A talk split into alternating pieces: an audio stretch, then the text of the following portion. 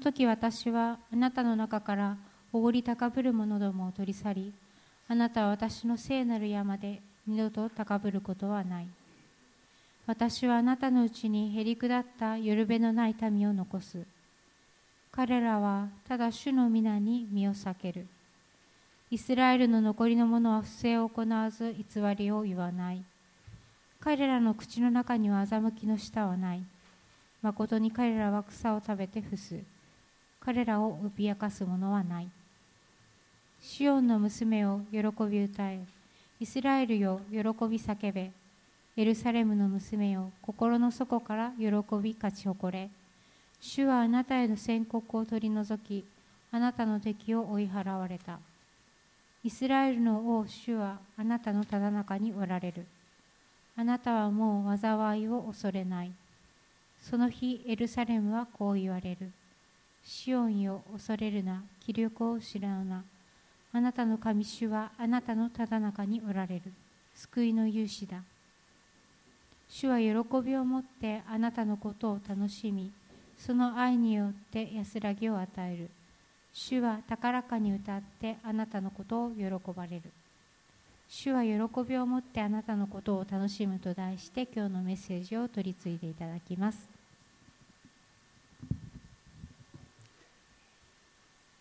ゼパニア書の2回目ですけれども今日のテーマは「主は喜びを持ってあなたのことを楽しむ」私たちが主によって楽しまれている存在だというのはすごいことです。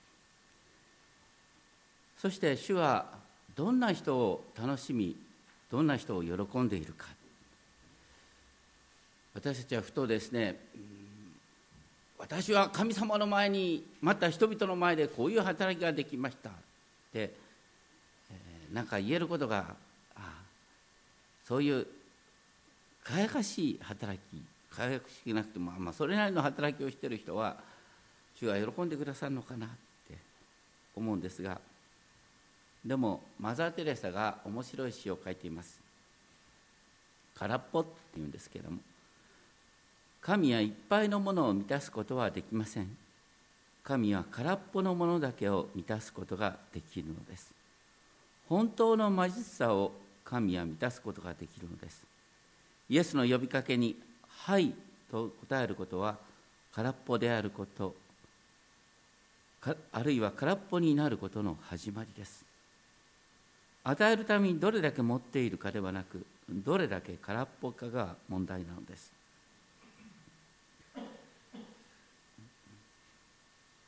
本当にすごいことが書いてある。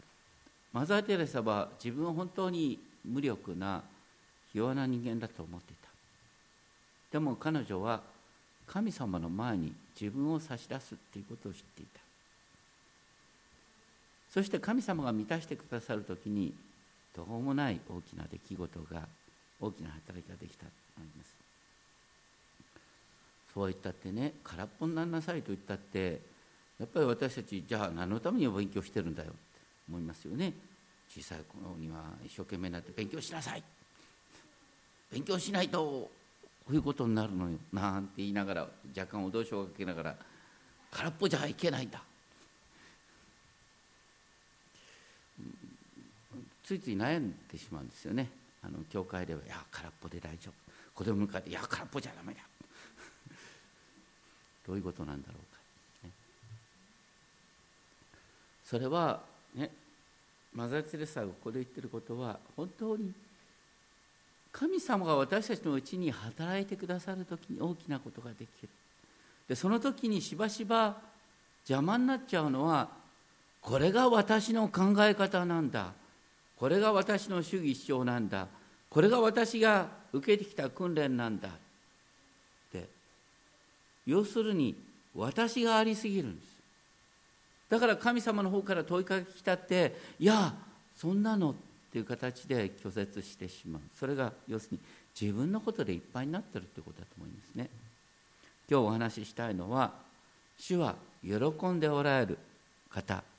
それはどういう存在かっていうと本当にですね、え、悲惨をくぐり抜けてもう本当に神様なしには自分をやっていけないんだって思って自分自身を差し出している人。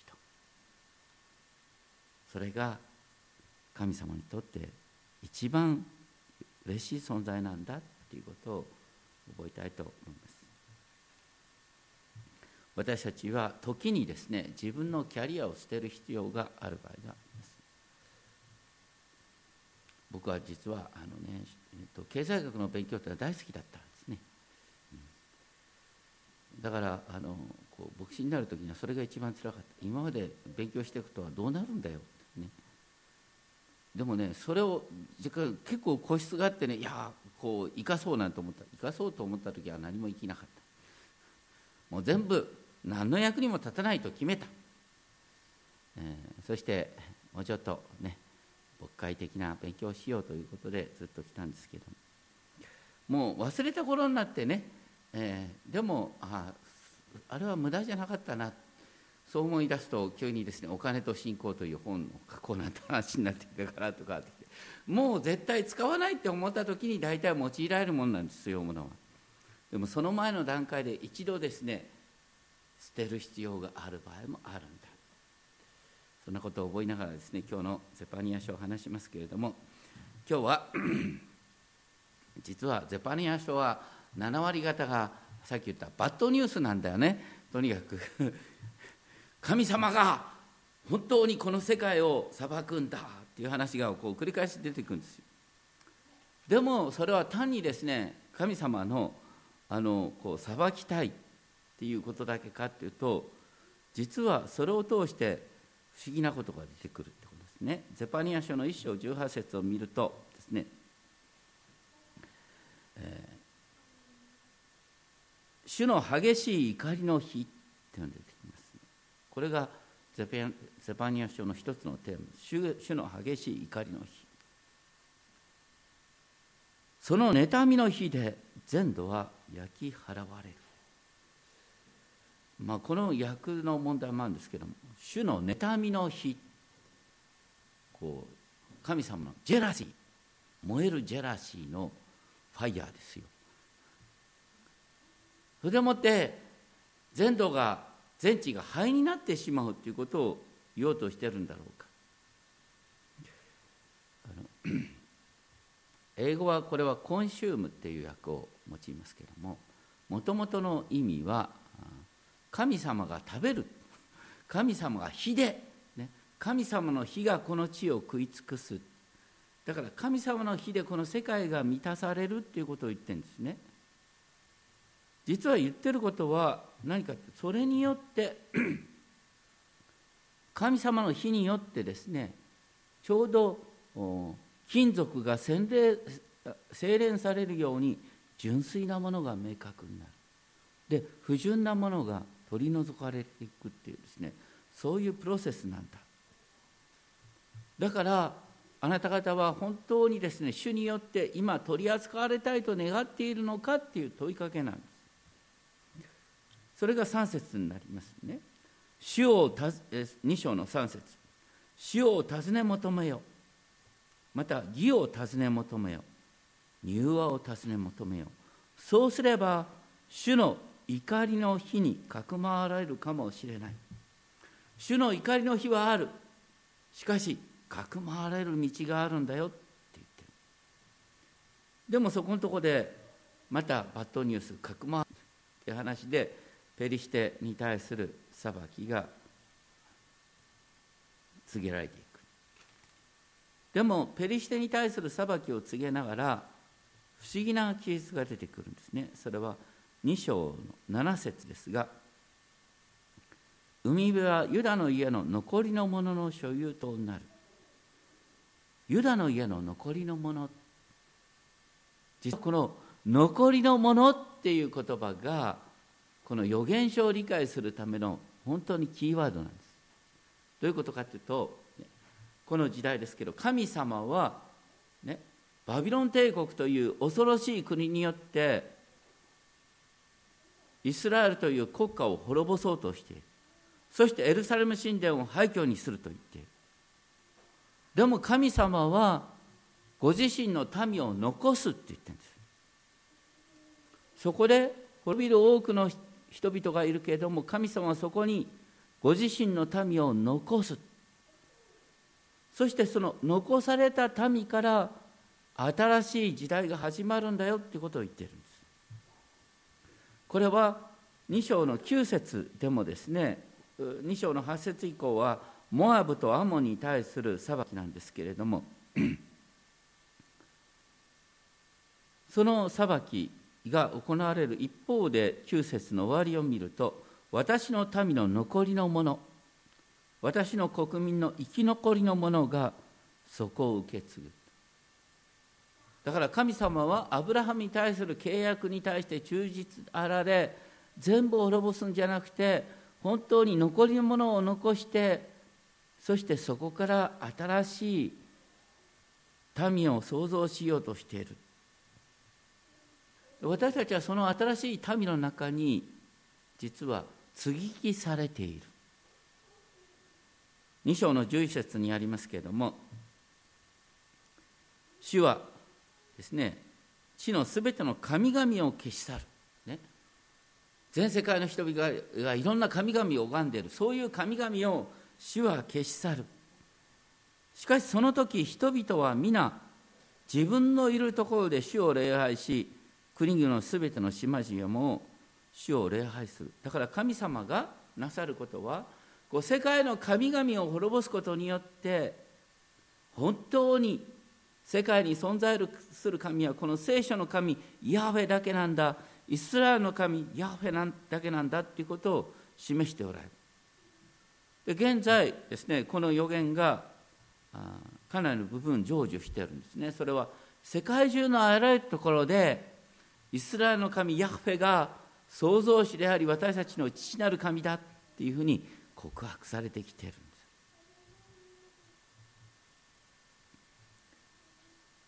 私たちはイスラエルの神ヤーベこそが創造主全世界の唯一の神だ。まあ、よく、まあ、キリスト教がね排他的こう自分の神だけが唯一だと言っている、まあ、そう言っても、ね、創造主ですからね創造主は一人しかいないに決まってんだ。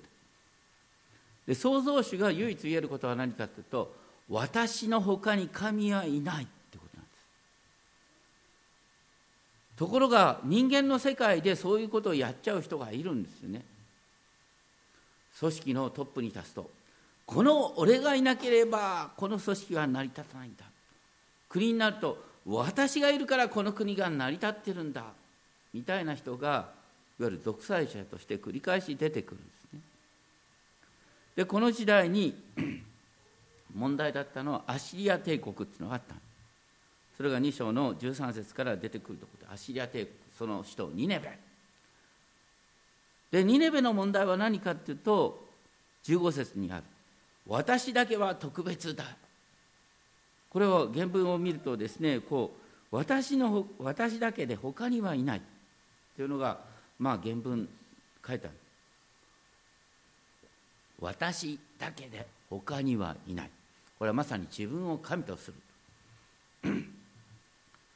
実は聖書の中で繰り返し神様が問いかけていることは聖書の神が唯一の神であって人間が自分を神としてはいけないっていうことなんです。罪の根本っていうのはね同性愛だとかセックスの問題だとか以前に何よりも自分を神としてしまうことなんだ。先ほどキング・ジーザス・ゴスペルっていうのがありました。まさにそれがテーマなんです。イエス様がキングである。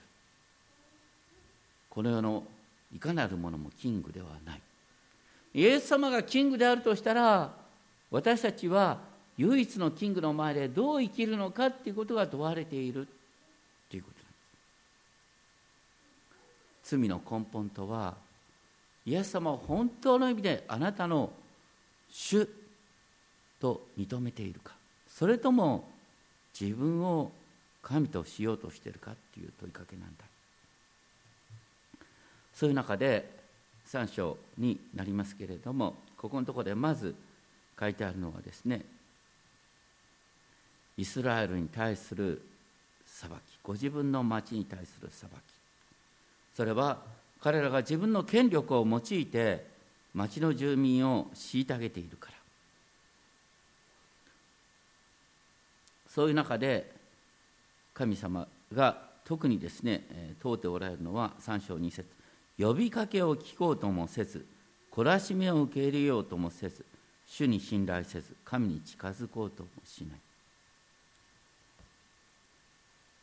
神様が一番悲しんでるのは呼びかけに応えようとしないっていうことなんです。神様は対話を求めている。それなのに彼らの方で心を閉ざしている。それを神様は問題としているんだ。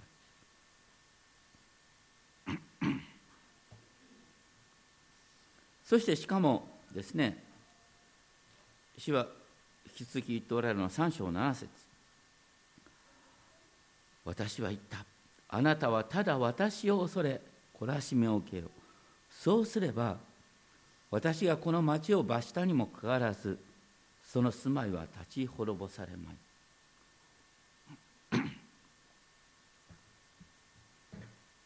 今からでも遅くない。私に立ち返りなさい。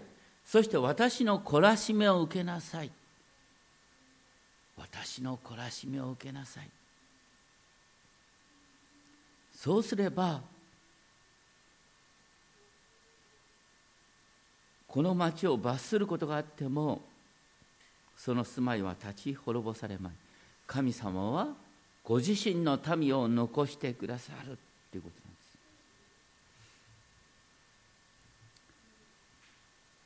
でもご自身の民を残してくださるプロセスの中で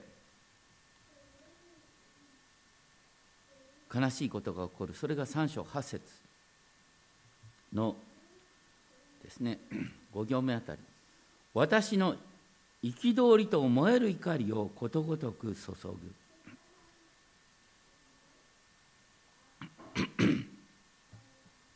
誠に全地は私の妬みの火によって焼きくされる。まこの焼き尽くされるっていう言葉もですね私たちこういうのを見ると全部灰になっちゃうのかってイメージを持ちます。確かに私たち仮想に付されたらあとはもうダメだよね。でも聖書の中で主の妬みの日主の日っていうのは多くの場合私たちを練り直す精錬する日なんです。だからこの直後に3章9節ねその時私は 国々の民の唇を変えて清くする。厳密に言うとですね私は国々の民の唇を清めるためにお前たちを作り変えるって言ってるんです。だから神様の妬みの日は私たちを作り変えるための妬みの日なんだ。そうすると神様が、ね、終わりの世界に 終わりの時に神様がご自分の火でこの世界を焼き尽くすと言ってるのが焼いてもう全部空っぽになっちゃうっていうんじゃなくてそれは本当にですねちょうどあの金をですね精錬して純金を残すのと同じように神様は私たちを火で精錬することによって本当に神様にとってですね本当にかけがえのない民として実質的に本当に私たちを練り直すっていうのがまさに神様の火の目的なんだっていうことが分かります。そしてその日に起こることが3章11節その日には今まで言ってた主の日っていうのはもう本当に恐ろしい日ばっかりが書いてあったんですゼパニゼパニア書。これをねゼパニア書の主の日の恐ろしさっていうと一章の14節から16節の表現なんですね。主の日っていうのは激しい怒りの日苦難と苦悩の日荒廃と滅亡の日闇と暗黒の日雲と暗闇の日角笛と時の声の日。エルサレムが滅ぼされる日なんだ。ああ恐ろしい主の日。なんですけれどもその同じ主の日その日という表現を用いながら3章11節からガラッと変わるんですよ。その日にあなたは私に逆らったすべての仕業のために恥を見ることはない。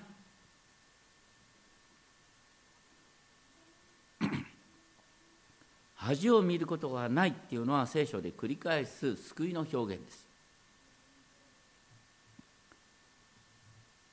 そして神様はその時に何よりもしようとしてるのはあなたの中からおごり高ぶる者どもを取り去る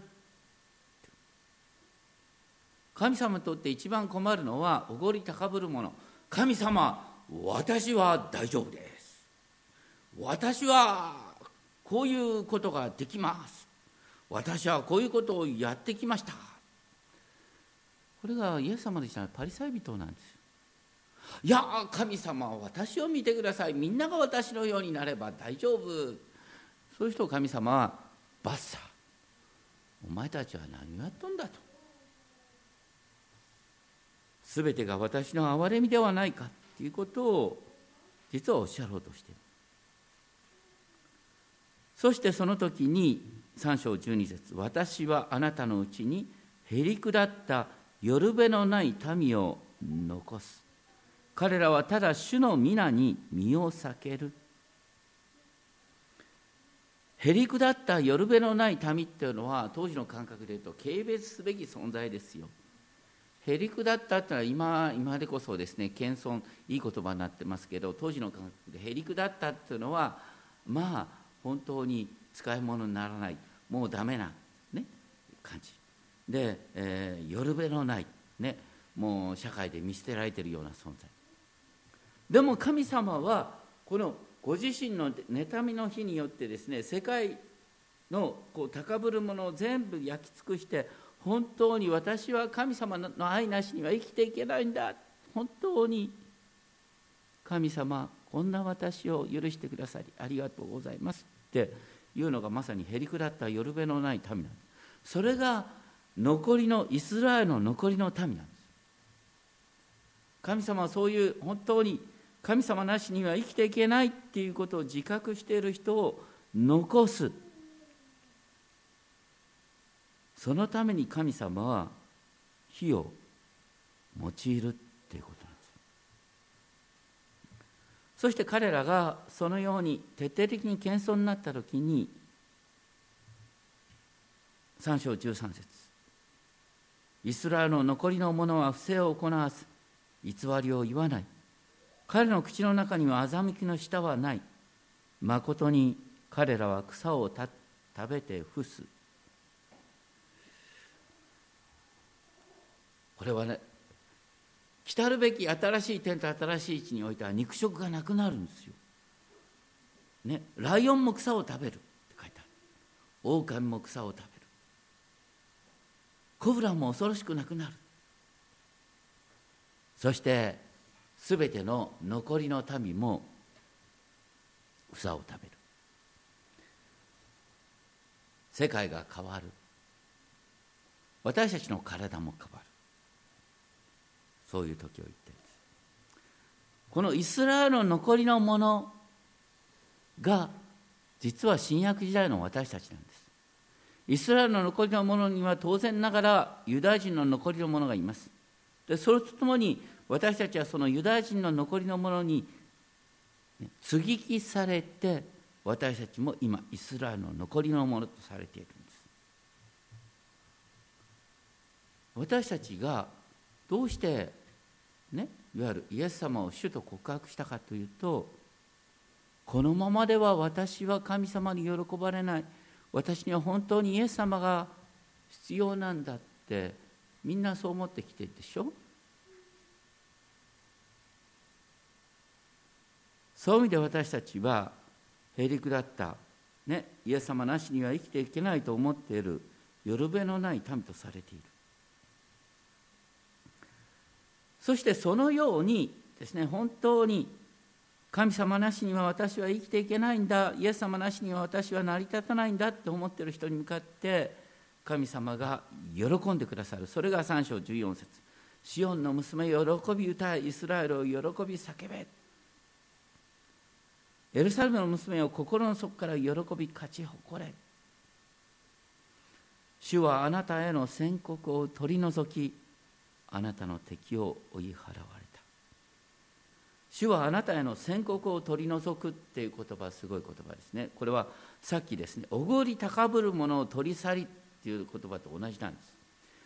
神おごり高ぶる者を取り去る神は同時に私たちに対するですねこの当然私たちは受けるべき軽蔑を取り去ってくださる。そしてあなたの敵を追い払われる。イスラエルの王主はあなたのただ中におられる。あなたのただ中に主がいるっていうことは全然当たり前じゃない。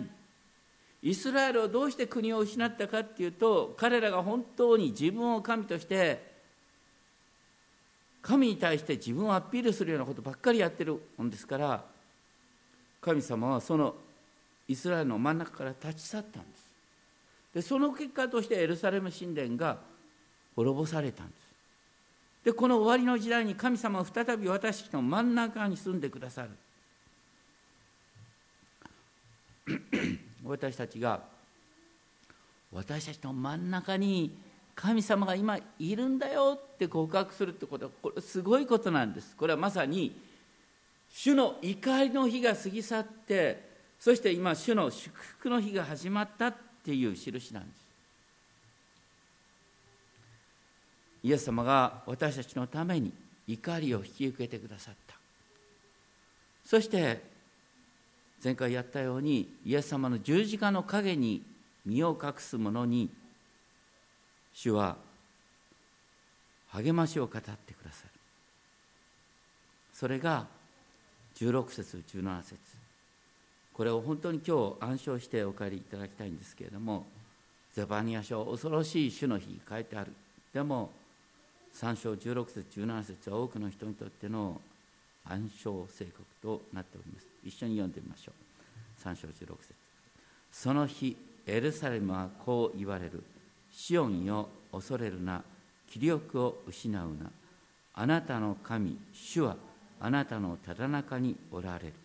救いの勇士だ主は喜びを持ってあなたのことを楽しみその愛によって安らぎを与える主は高らかに歌ってあなたのことを喜ばれる。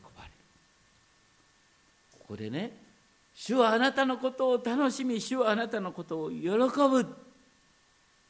主はどんな人を喜んでるんですか？残りの民です。へりくだった夜べのない民です。本当にあ神様私を滅ぼす人残しておいてくださってありがとうと言っている民です。それが残りの民。主はそういう人を喜んでいる。決してこの世的にですね私のおかげで何人もの人が助かったんですよ。って働きをアピール人じゃなじゃなくて本当に神様がいなければ私は何もできないんだ。っていうことを見て自分を空っぽにして神様に差し出す人。実はそういう人を神様が喜んでくださってそういう人を通して神様は新しい世界を開いているんだ。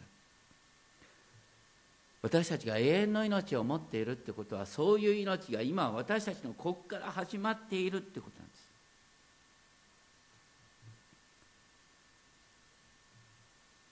でもねこの世にあっては私たちはいろんな葛藤を味わいます。いろんな葛藤を味わう。その中で私たちは恥ずかしめを受けることがある。イスラエルの民も恥ずかしめを受けた。そしてイエス様に従う人も実は恥ずかしめを受けるために召されているようなところがある。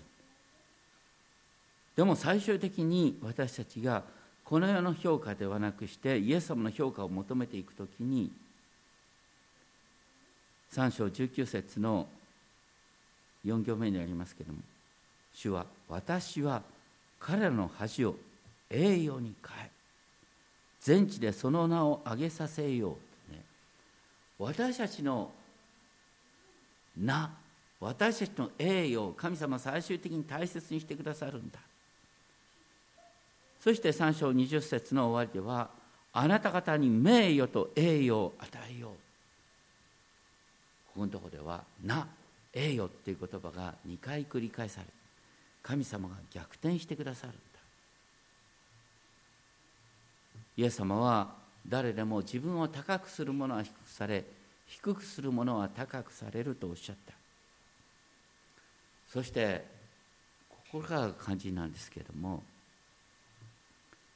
私たちがイエス様に従うっていうことは、ね、十字架を負ったイエス様に従うっていうことなんです。私たちはあまりにも解決を求めすぎてですねイエス様を信じたらこういうふうに変わりましたよ。でイエス様を信じて歩むってことはこういうふうに歩むことですよとバンバンバンと結論を出せる。結論を出せるというのはとっても危ないことなんです。その人の中でイエス様の十字架を追ってる姿が見えてんのか。問題解決した姿しか見えてないです。それに対して、えーと、実は2週間後にお招きしたい、ね、お招きしている先生村瀬俊夫先生って、長老派の教会の有名な牧師先生がいらっしゃるんですけれども、えー、御年85歳になろうとしてるんですがその先生のお話を聞いた時に僕は驚いちゃったんですね。イエス様は今も十字架にかかってるんだえ何とぼけたこと言ってんだよ全然福音的じゃないなんて思ったんですけども。実はとっても福音的なんです。当然ながら村瀬先生は心からイエス様は復活し今この世界を治めているって言ってるんです。でも私たちに見せられるべきイエス様っていうのは十字架につけられたイエス様が見せられる必要があるんだって言うんです。実はガラティア3章1節のガラティア3章1節の文語訳はこう書いたんです。愚かなるかなガラティア人よ。十字架につけられたまいしままなるイエス・キリスト。十字架につけられたままのキリストがあなた方に見せられたのにそれをお前たちは忘れたのかってって。十字架につけられたままのキリストが見せられた。そこからあなたの信仰は始まってるだろう。もうイエス様十字架卒業したっていうのかって言ってるんですよ。それは私たちの問題なんです。私たちは十字架を追って歩むんです。それはどういうことかっていうと悩みながら葛藤を味わいながら歩むってことです。さっき中村幸姉妹の証にありましたけれどもある意味で、ね、同性愛の方を教会がどう引き受けるかということはこれは簡単なことじゃありません。それを言った途端同性愛 OK っていうことになりうることもある。とても微妙なバランスがある。はっきり言うと答えが出ない。答えが出ない中で悩み続けどうしたらいいんだろうって悩み続けることが実は十字架を追うっていうことなんですよ。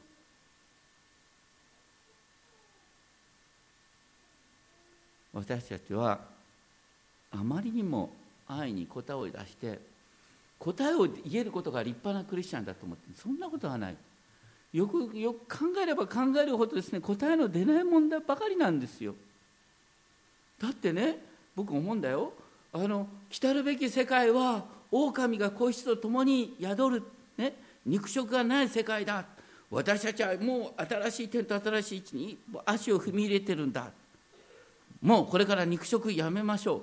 まあそれあなたがやめるのはいいことだよ。ああんまりよくない。でもねこの世の中から肉食なくしたらどうなるんですか？この食物連鎖が全部崩れるんですよ。やっぱり強い動物は弱い物を食べることによって初めて食物連鎖が成り立つってことがあるこの世の現実っていうのはそういう本当にあちらを立てればこちらが立たずっていうことがあるんです。それに対してあまりにも答えを簡単に言えるクリスチャンが多すぎる。これが問題。その人にとってのイエス・キリストはもう十字架を卒業しているイエス・キリストですよ。私たち十字架卒業しちゃいけない。で私たちはそういう葛藤の中でイエス様にすがりながらどうなんだろうって思う時にそういう悩んでいる本当にああどうにかして、ね、命からからから逃れているなんて思ってる人に対して謙遜になっている人に対して実は神様こうおっしゃる「シオンよ。恐れるな気力失うな」なんで恐れるな気力を失うなっていうかというと答えも出ないしどうしていいか分かんない。もう大変だな。クリスチャンやっていくのも結構大変だな。ってね。これが恐れるな気力を失うなって。そういう人に向けて語られるそういう人に向かって神様がね。あなたの神主はね。あなたのただ中におられる。あなたが救うんじゃなくて主が救うんだ。主が救いの勇士なんだ。主は喜びを持ってあなたのことを楽しみその愛によって安らぎを与える。主は高らかに歌ってあなたのことを喜ばれる。主の喜びっていうのはそういう人のもとに来るんだなということを思わされます。お祈りをしましょう。天のお父様私たちはあまりにも結論を急ぎすぎます。あまりにも勝利体験を語りすぎます。十字架にかかったままのキリストを忘れてしまいます。イエス様は今も教会と共に苦しんでおられます。私たちと共に悩んでおられます。そういうイエス様を見上げるときに実はそこに大きな神の喜びがあることを覚えます。私たちが神様どうしてって嘆いている時に神様が悩んでいる私たち自身を喜んでいてくださいます。そして私たちの想像もつかない解決をあなたは示してくださいます。どうかいつでもどこでもそのことを思いながら生きることができるよう導いてください。尊き主イエス・キリストの皆によってお願いします。